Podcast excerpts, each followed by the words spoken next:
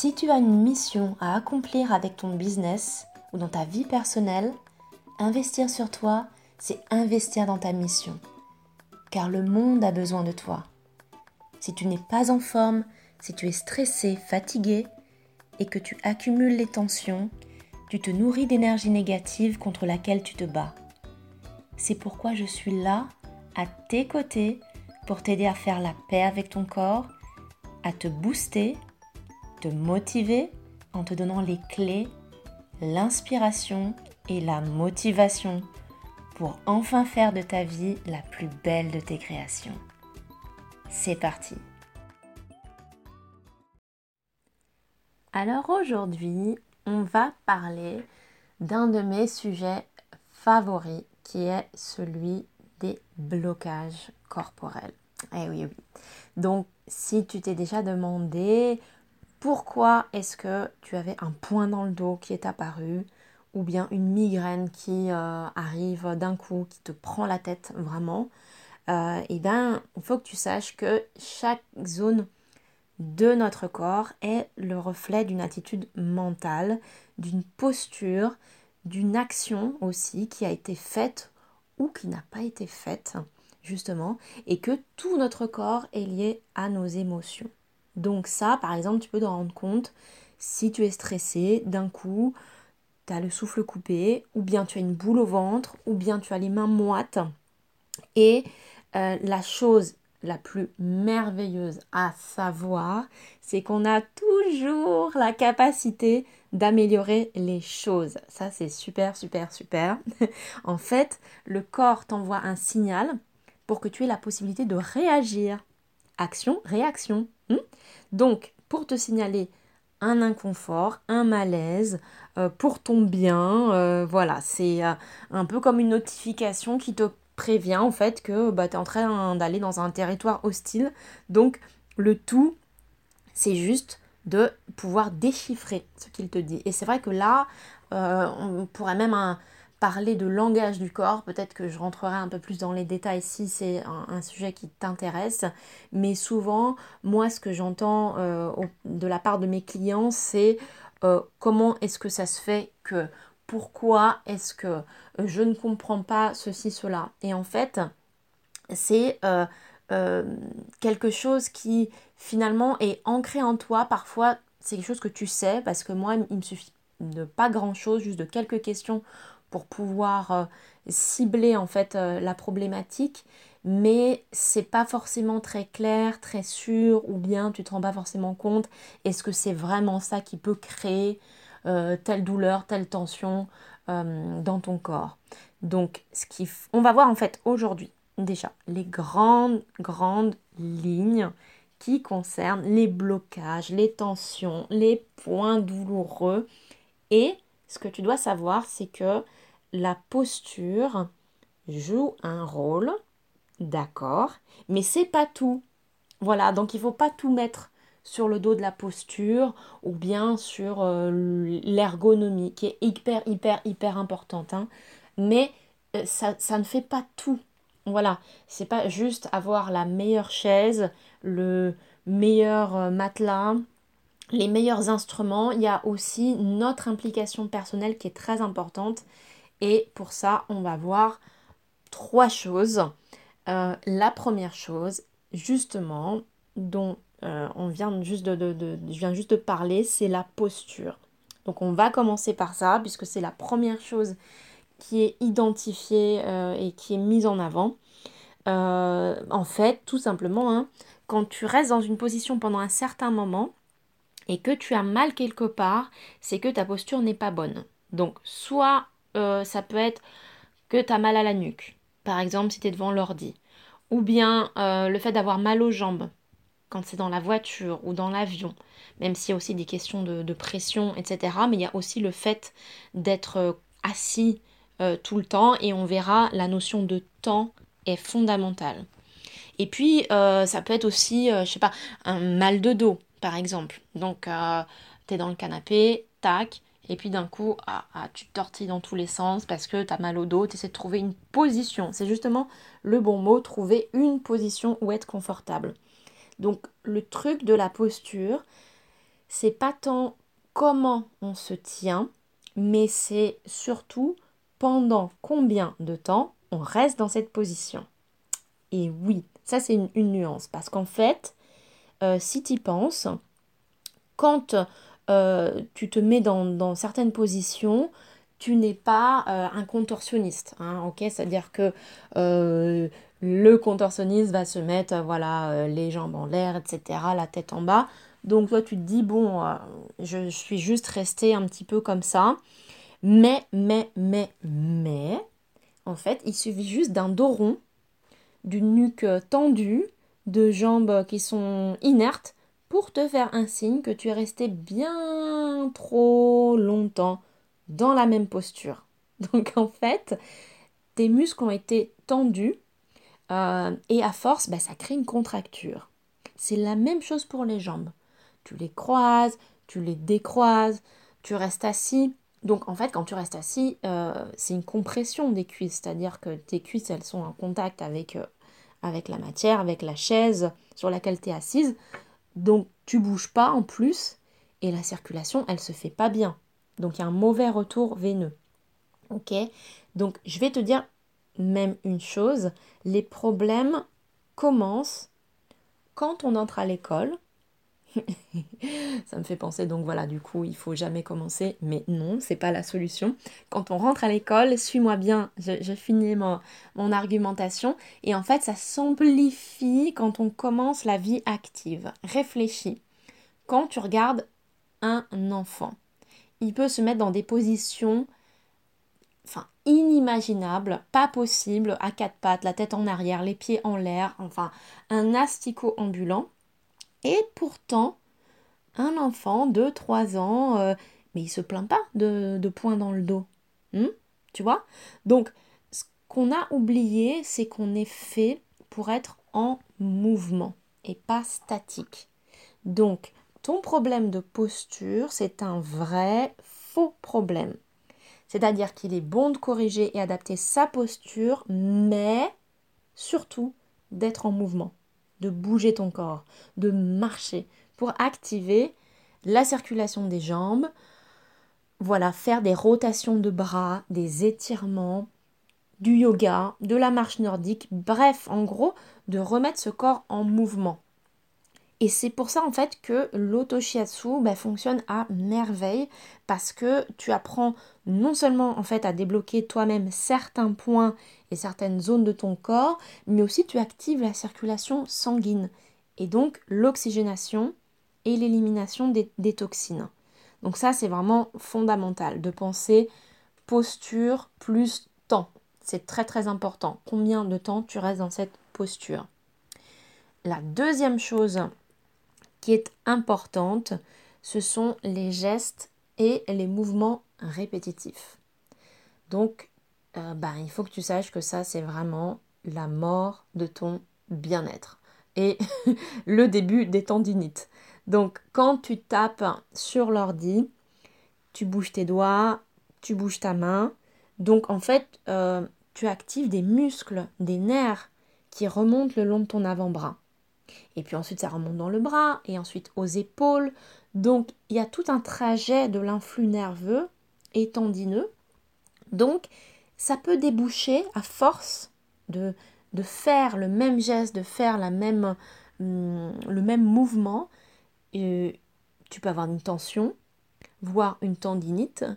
Je ne sais pas si tu connais la crampe de l'écrivain, mais c'est ça, c'est-à-dire qu'à force de tenir très fort ton stylo et d'écrire pendant longtemps, c'est toujours la même chose, et eh ben ta main est complètement contractée, tu très très mal et euh, c'est limite handicapant en fait.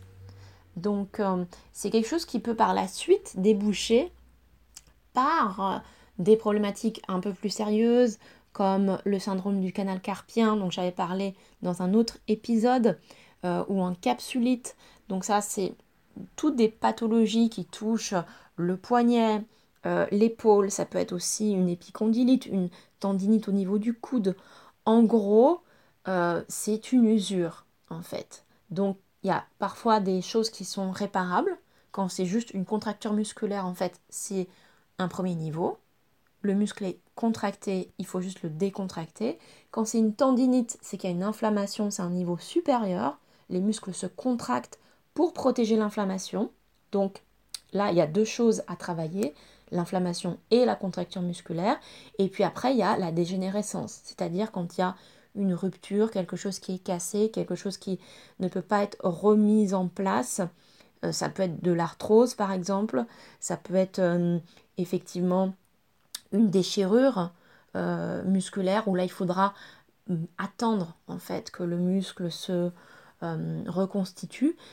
Donc voilà, c'est des, ça a l'air, c'est des petites choses, mais franchement, je peux t'assurer que la vie enfin, actuelle, là, dans laquelle on, on, mène nos activités, c'est traître, c'est absolument traître parce qu'on est devenu sédentaire, personne ne nous apprend et on devrait le faire depuis l'école justement à prendre soin de son corps et de son esprit par la même occasion, franchement, parce que c'est des choses sur lesquelles mais tu, mais tu tombes dedans en fait. Tout le monde a mal au dos, tout le monde a mal aux épaules, à la nuque. Et puis si ça va bien, mais ça peut être le ventre, ça peut être autre chose. Et ça, c'est des thématiques dont on ne parle pas et euh, où effectivement les gens se retrouvent un petit peu perdus à devoir courir de médecin en kiné, en ostéo, en, à droite, à gauche, en shiatsu. Voilà, c'est ce que j'ai moi aussi euh, dans, dans mes consultations. Mais tout ça parce qu'en fait, on n'a pas d'éducation euh, au bien-être, d'éducation à préserver en fait notre santé. Et du coup, bah, on se retrouve avec une problématique et on se dit pourquoi, comment ça se fait, qu'est-ce que je dois faire? Euh, je dirais que c'est la même chose aussi avec un travail manuel. Euh, je parlais de gestes répétitifs, bah, c'est la même chose. Moi, j'ai des artistes qui viennent me voir, en particulier des musiciens. Et ça, euh, quand ils tiennent leur instrument pendant des heures, par exemple j'ai une violoncelliste, c'est toujours une douleur du même côté parce qu'elle tient son instrument de ce côté-là, le bras est surélevé, ce qu'il ne faut pas faire, c'est pas quelque chose de bon, euh, et l'épaule est en l'air, il y a un geste de l'avant-bras qui va en avant, en arrière, en avant, en arrière avec l'épaule surélevée. voilà, là c'est c'est obligatoire, c'est le, le, travail, mais c'est bien à savoir. Ça vient en fait euh, ben, peser et créer des problématiques au niveau de la nuque, de l'épaule, du bras, et euh, ça peut déboucher en tendinite en fait. Donc le fait de connaître les points clés en auto-shiatsu, c'est souvent euh, la même chose que les points trigger, si tu en as déjà entendu parler, qui sont des points douloureux euh, où quand on les masse, on relâche automatiquement la, tension et la douleur sur tout un trajet, ben, ça permet de débloquer la zone et surtout d'empêcher que la tension ne s'accumule. Donc s'automasser, étirer, s'étirer, en fait, ça doit faire partie d'une routine, comme un cuisinier euh, prépare ses ingrédients avant de les cuisiner, les cuisiner, voilà, tac, tout est prêt, il y a une mise en place déjà avant le service. Euh, ou c'est la même chose aussi pour un peintre qui dispose ses instruments avant de peindre. Voilà, s'occuper de son corps, l'entretenir, c'est le meilleur investissement que tu peux faire parce que c'est un travail d'équipe en fait. Sans lui, tu peux pas avancer. Voilà. La troisième, on n'a pas terminé. Le troisième type de tension, c'est très très intéressant ça. C'est justement les choses les plus fines, les plus subtiles pour lesquelles on ne sait pas forcément exactement si ça a vraiment une incidence. C'est les tensions qu'on se crée soi-même. En fait, les tensions que j'appellerais des tensions internes, c'est en fait quand ton ta partie émotionnelle, en fait, ton psychisme est sensibilisé et du coup ça se répercute sur ton physique et même sur la partie énergétique des organes. Euh, donc je vais donner un exemple très concret. Euh, par exemple, si tu travailles, que tu es un petit peu stressé, parce que tu veux bien faire, tu veux t'investir à fond, tu as envie d'être au top, donc il se peut que ton diaphragme se bloque. Voilà, se, se bloque complètement. Ton souffle et il peut être court, coupé, et tout à coup, ah, il y a un point dans le dos qui arrive. Donc, il faut savoir que une bonne respiration, ça permet non seulement de mieux s'oxygéner, mais aussi de masser tes organes internes. Quand je parle d'organes, je parle de l'estomac, le foie, tout ce qui se trouve au niveau de ton ventre, et en particulier tous ceux qui se trouvent juste en dessous de, ton diaphragme. Euh, les intestins aussi sont en fait comprimés toute la journée. Donc si en plus tu bloques ta respiration, que tu respires plus ou que tu te tiens droit comme un i, alors le pire c'est si tu rentres ton ventre. Franchement, ça c'est spécial dédicace pour les filles. J'ai fait ça pendant mes années de, de jeunesse avant avant voilà très très très jeune voilà, tu essaies d'être bien quand même, de, hein, de on va peut-être pas exagérer, donc tu relâches pas ton ventre comme une grosse patate, mais non, en fait, il faut laisser ton ventre, laisse ton ventre respirer. Voilà, parce qu'en fait, quand tu essaies de rentrer ton ventre ou de le contracter, ou pire que tu te dis que tu fais des espèces d'abdos en étant assise, enfin un truc n'importe quoi. Mais c'est pire en fait, tu te crées des, des tensions inutiles, des tensions parasite. Euh, en gros, tu contractes tes muscles volontaires qui ben, devraient être au repos. Donc, il y a une différence, je vais t'expliquer, entre les muscles volontaires et les muscles involontaires. Les muscles involontaires, euh, ce sont en fait tous tes muscles qui se contractent sans que tu aies quoi que ce soit à faire. Ils se contractent tout seuls. Par exemple, le muscle cardiaque. Voilà, tu ne dois pas penser à contracter. C'est un fonctionnement. Euh, on est top, voilà, on est uploadé pour ça. Notre organisme est merveilleux. C'est un muscle involontaire, il marche tout seul. En revanche, les muscles volontaires, ce sont ceux qu'on active soi-même, en fait, par le biais de la pensée et donc du mouvement, évidemment. Donc le biceps, par exemple. Hein. Donc, quand tu te retrouves dans un certain état émotionnel ou une concentration extrême, tu contractes des muscles qui devraient être au repos, qui n'ont rien demandé, ils t'ont absolument rien demandé. Par exemple, la mâchoire. La mâchoire, elle se serre, ok? Ou bien le front se plisse, fronce, les épaules se lèvent, le ventre se crispe, comme on l'a vu tout à, tout à l'heure. Donc automatiquement, au bout d'un moment, mais tu as mal. Donc là aussi, c'est pareil. Il faut revenir à son corps. Quand on ne se rend pas compte, en fait, de la limite ou de ce qu'on fait avec son corps, parce que euh, franchement, c'est des choses pour lesquelles qui pourraient même arriver la nuit. Si par exemple tu te réveilles le matin et que tu sens que tu as mal à la nuque ou les joues crispées, parce que peut-être ben, tu, tu serres les mâchoires euh, la nuit, effectivement, euh, tu ne peux pas te réveiller toutes les 5 minutes pour, euh, euh, pour faire autrement. Hein. Donc, ce que tu peux faire, c'est justement revenir à ton corps et faire des exercices. Ça peut être des exercices de respiration, justement pour faire bouger ce diaphragme, pour activer un petit peu la cage thoracique et tu verras du coup ça, ça, fait, ça mobilise en fait des muscles profonds qui travaillent pas forcément. Donc là c'est mieux que de rentrer le ventre quand tu es assise. C'est travailler sur ta respiration.